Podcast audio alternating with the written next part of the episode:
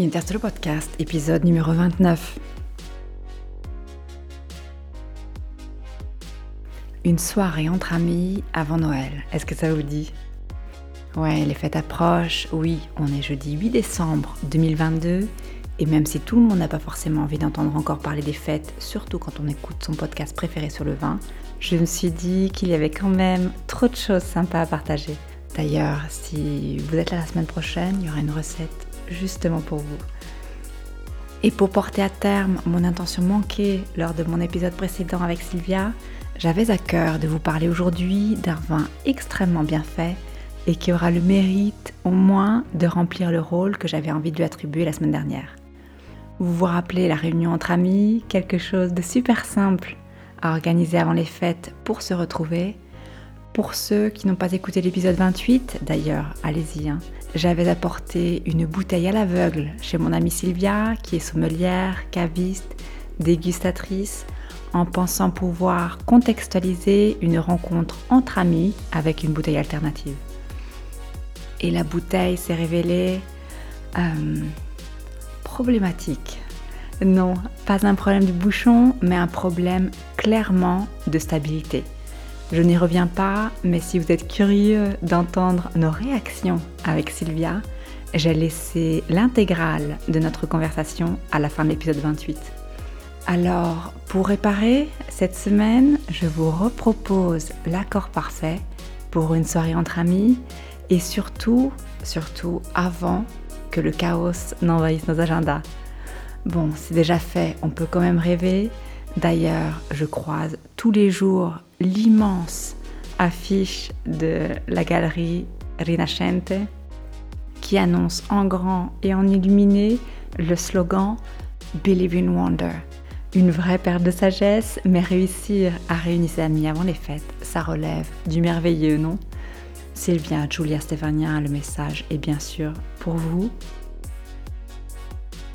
Benvenuti Soyez les bienvenus à l'écoute de l'unique podcast sur le vin qui vous aide à choisir et comprendre la vostra prossima bottiglia italiana.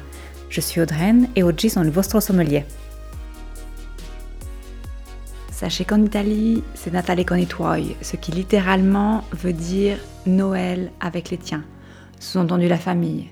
Mais rien ne vous empêche les jours prochains de réunir vos amis, de déboucher la bonne, très bonne bouteille italienne que je vous conseille aujourd'hui de dégainer vos saucissons, vos jambons, vos pains de quartier.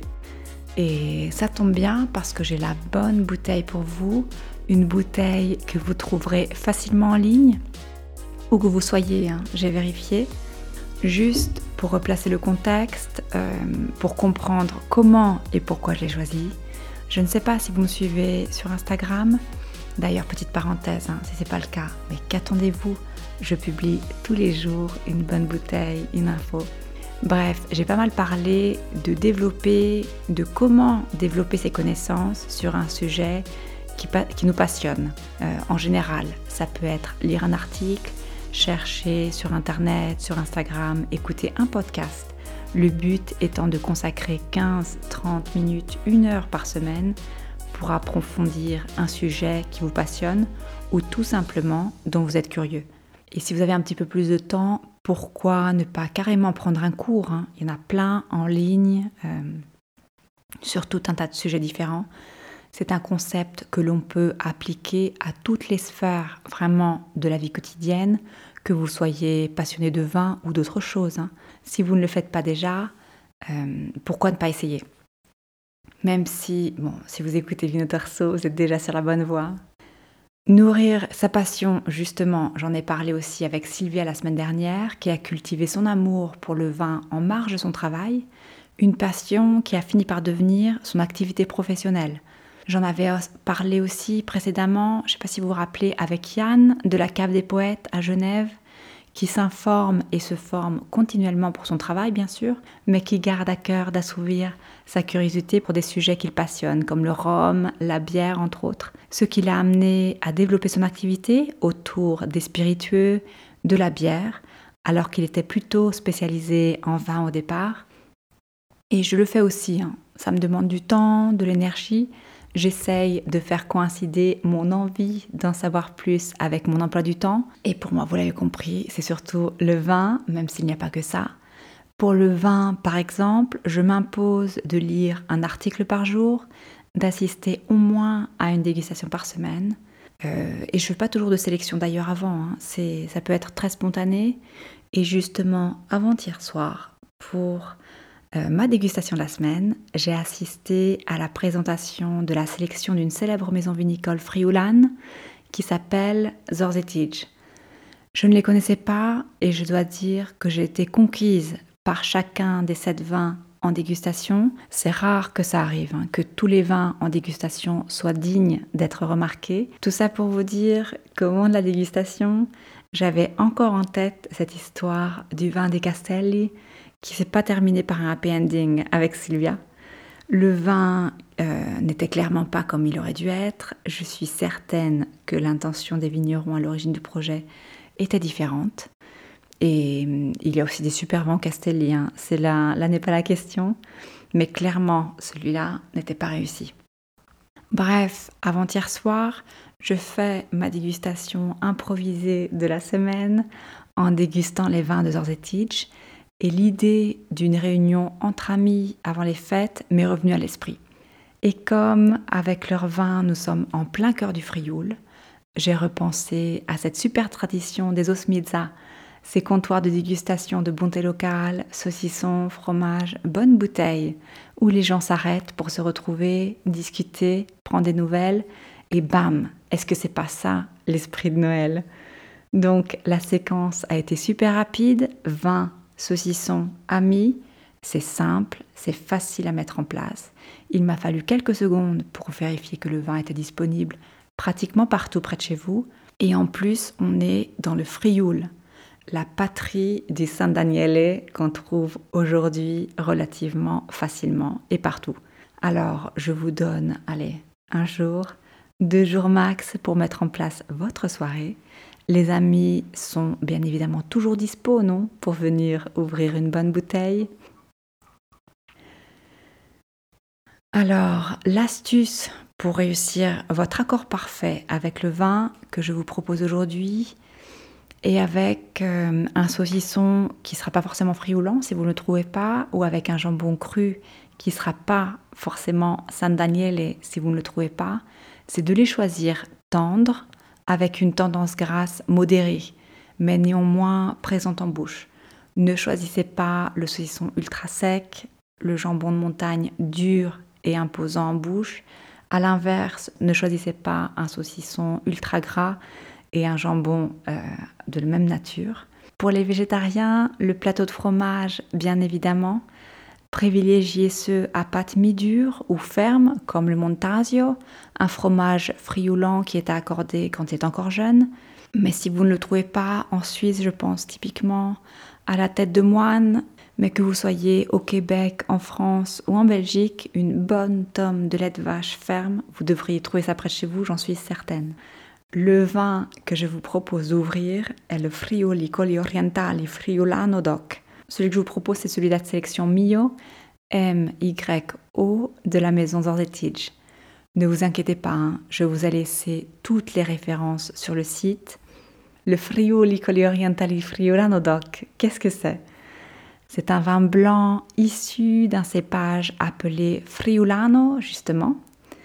On l'appelle aussi Tokai ou encore Sauvignonas. Vous vous rappelez, les cépages peuvent porter plusieurs noms. Dans le Frioul, on l'appelle Utokai ou Friulano. En Slovénie, ils ont opté pour le nom de Sauvignonas. La Slovénie est juste à côté. Hein. Nom qui était d'ailleurs utilisé en France, dans la région de Bordeaux, quand le cépage y était encore cultivé.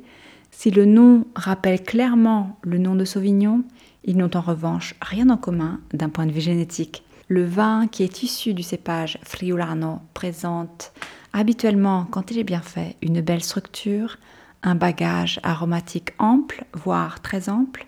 En bouche, la gorgée est hum, habituellement construite autour de la sapidité, de la rondeur, plus que sur la fraîcheur. Et celui que je vous propose aujourd'hui est une bouteille, à mon avis, gagnante. et je vous mets vraiment au défi de ne pas l'apprécier. Dans le verre, le liquide est lumineux, l'impact olfactif au début euh, est lisse, vraiment agréable. Puis les arômes se distinguent quand le liquide commence à se réchauffer dans le verre. On les distingue les uns après les autres. On a l'abricot, l'abricot mûr, la poire, la fleur blanche, le miel aussi, hein, mais sans amertume, les herbes aromatiques, les épices douces, l'amande fraîche et le lait d'amande. Sachez que l'amande est un des marqueurs olfactifs du friulano. C'est délicat, c'est fin et c'est tout ce que l'on retrouve ensuite en bouche. En bouche, justement, il est tout en rondeur, en crémosité, sapidité et une finale toujours en amande mais sans l'ombre d'amertume.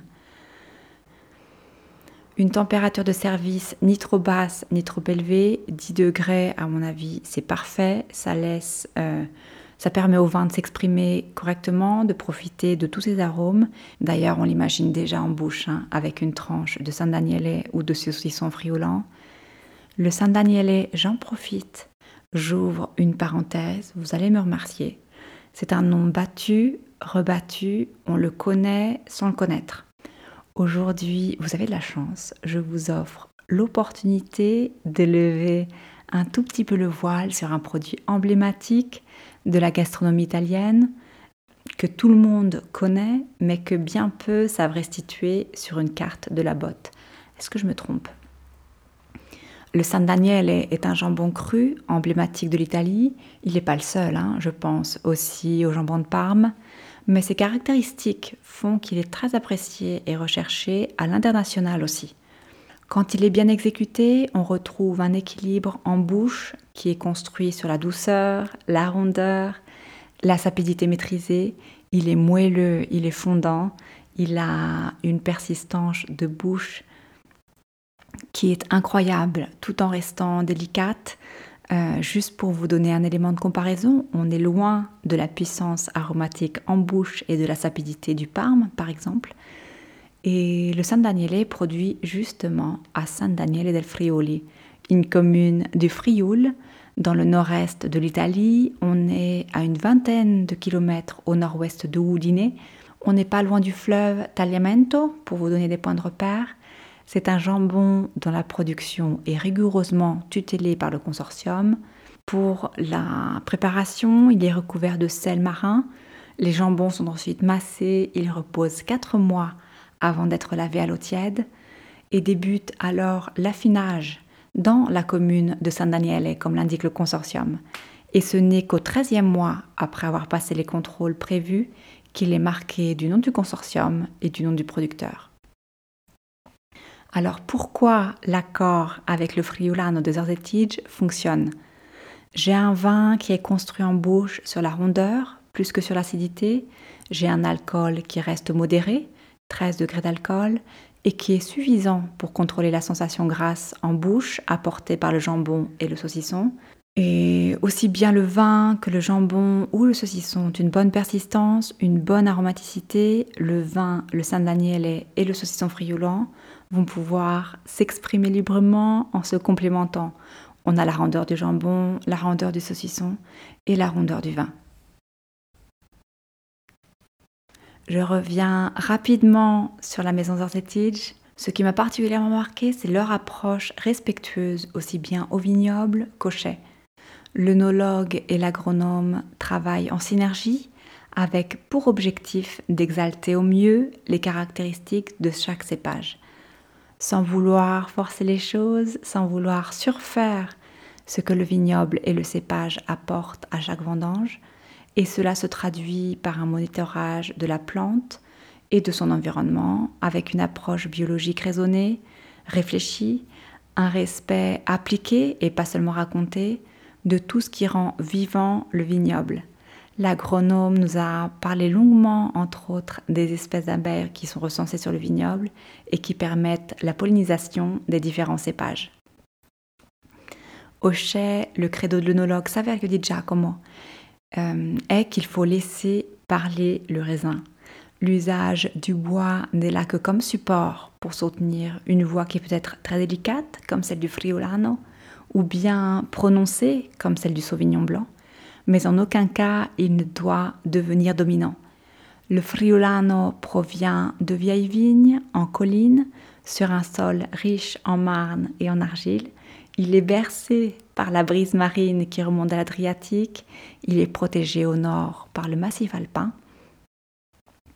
L'autre jour, j'ai aussi goûté leur Pinot Blanc, euh, la Malvasia Estriana, leur Sauvignon Blanc et trois rouges, Schioppettino, Refosco, Pignolo et je dois dire que tous étaient vraiment d'une super élégance. Des bouteilles sur lesquelles très probablement je reviendrai à l'avenir. Parlons prix. Je n'ai pas trouvé l'année que j'ai dégusté l'autre jour, la 2020, mais j'ai trouvé en ligne la 2019 autour d'une vingtaine d'euros pour la France, la Belgique, 23 francs pour la Suisse 27 dollars pour le Canada. Et, pour finir, juste une petite histoire toujours intéressante à raconter hein, lors d'une soirée entre amis. Euh, et ça concerne le nom du vin et le nom du cépage. J'adore ce genre d'histoire, un petit peu nerd. Friuli Colli Orientali Friulano DOC, c'est l'ex Tokai italien. Vous vous rappelez le cépage au début, je vous ai dit qu'il s'appelait aussi bien Friulano, comme le vin, que Tokai. Et Tokai, si vous buvez aussi hongrois, ça vous renvoie à un tout autre vin. Le, Tokai hongrois, c'est un vin de pourriture noble, issu du cépage Furmint, qui n'a pas grand-chose à voir avec le Tokai frioulant.